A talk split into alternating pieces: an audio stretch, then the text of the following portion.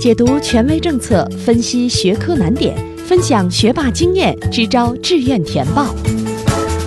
紧跟教学进度，贴近考生需求，高考冲刺三百六十度无死角有声宝典。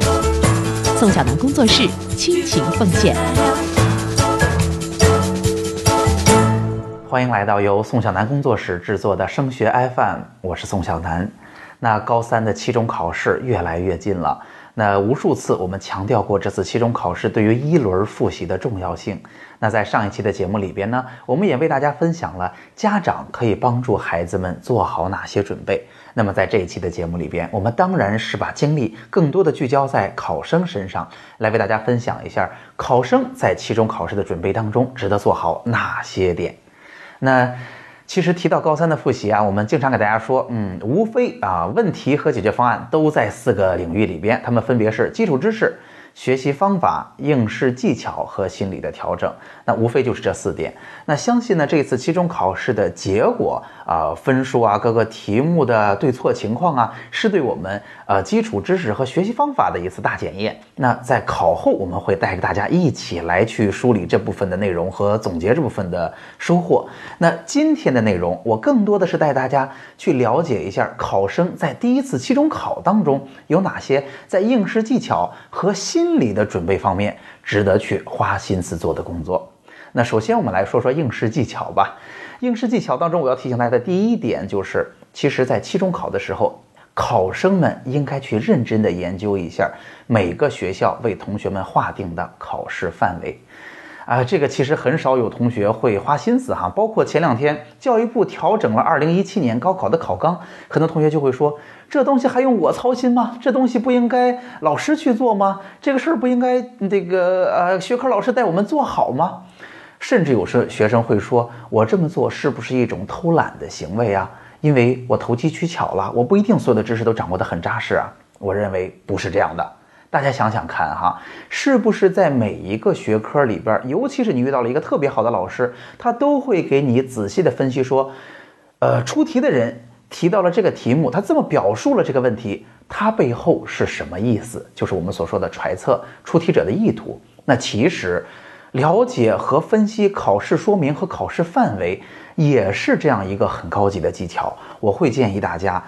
其实研究清楚了考试范围和考试说明，是我们少花力气拿更高的成绩的一个必要的技巧啊！这个东西千万不要轻视。期中考试，呃，复习的知识量还在比较小可以接受的范围内，而且是一个相对初级的学校给到的考试范围。我建议大家在这方面花一些心思。而且大家想想看哈，未来的二三轮复习就都是呃精华的复习，相当于缩减了范围，更多的是去理解出题者的意图，去压更重要的考点。那这里边到那时候啊，我们这样的很高的技能也会给你帮助很大，让你省下很多时间的。这是我所说的考考试技巧的第一点。第二点呢，就是我建议你哈。在期中考试的时候，就学着去调整自己的生物钟，去适应考试的时间。大家知道哈，到了明年高考之前，很多同学都会花时间去做一定的调整，因为我们平常在学习的复习的阶段，我们精神最好的时候，往往都是晚自习，甚至啊到深夜的时候。但是高考毕竟是在上午和下午来进行考试，所以我们到最后要去调整自己的状态，去适应高考的考试时间。但是哈，到那时候，如果是我们人生第一次做这件事儿呢，很可能很多同学都会给自己带来很大的压力，因为，哎，我发现我突然调整这个生物钟，我睡不醒啊，我状态特别差呀。那如果是这样上了考场，可能很不舒服。但是。如果我们在现在，我相信哈，现在您还感受不到任何的时间给你带来的这种压力，那我们有意识的去做一做调整，到那时候我们就有一个驾轻就熟的心理准备，哈，就可以把事情做得更好一些。而且呀，整个高三时间调整的能力都会伴随着我们，一直都有这样的挑战。比如说这次期中考还是体会不到的，等我们到了十二月下旬，甚至是有些学校会稍微晚一点，会到第一学期的期末考的时候。文理科就要合卷了，文理科一旦合卷，我们在考场上控制时间的能力也变成了一个超级重要的能力。所以啊，有意识的调整调整时间，有意识的自己去适应时间，对我们来说也是一个蛮重要的事情。啊，说过了应试方面的技巧，还有一个就是心态的调整。那有家长就说，现在心态都没得调啊，孩子根本就不愿意跟我说话，也不能谈学习，一旦聊到，立刻就生气。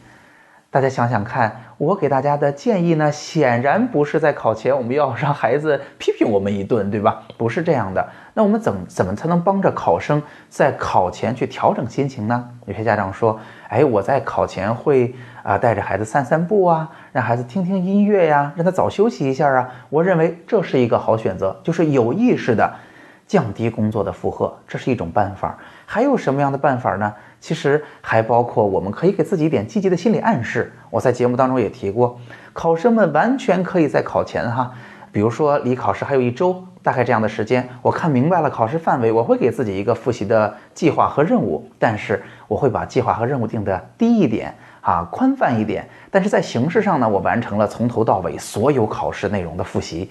其实，在上考场之前，我的感受就是我很自信啊，我感觉很好啊。原因是我自己知道我把知识都复习完了。这种积极的心理暗示也很不错。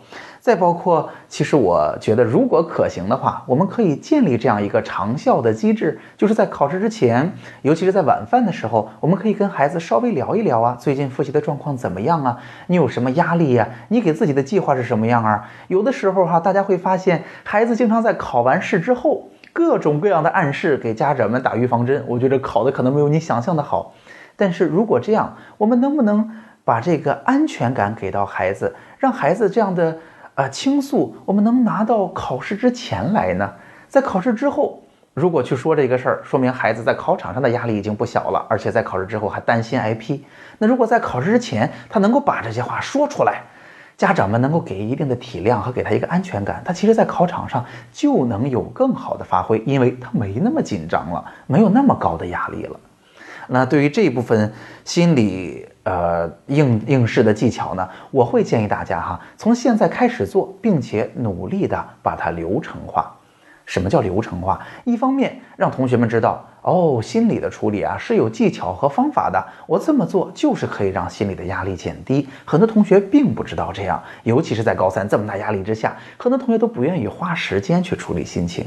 第二个哈，就像我刚才说的，如果我们给孩子形成了这么一套流程和习惯，他在考试之前，比如说五天到七天，他知道哦，这时候我应该减少工作量了，这时候我可以跟父母倾诉倾诉了，这时候呢，晚饭之后我可以跟父母去散散步了，这时候我可以这么去做计划了。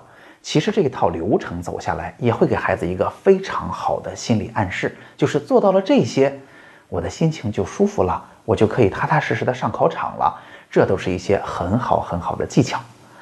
好，总结一下今天的内容。那高三的复习啊，四方面：基础知识、学习方法、应试技巧、心理调整。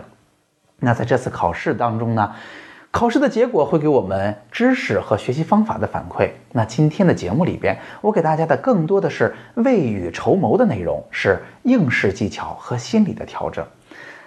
虽然哈，现在这个这两方面的技巧呢，可能很多同学和家长看来并不是特别迫在眉睫，但是，一旦你未雨绸缪的积极去做了，你会发现，未来文理合卷的时候再去调整时间，未来到明年的四月份压力巨大的时候，我们就知道如何去分配时间和如何去调整心情了。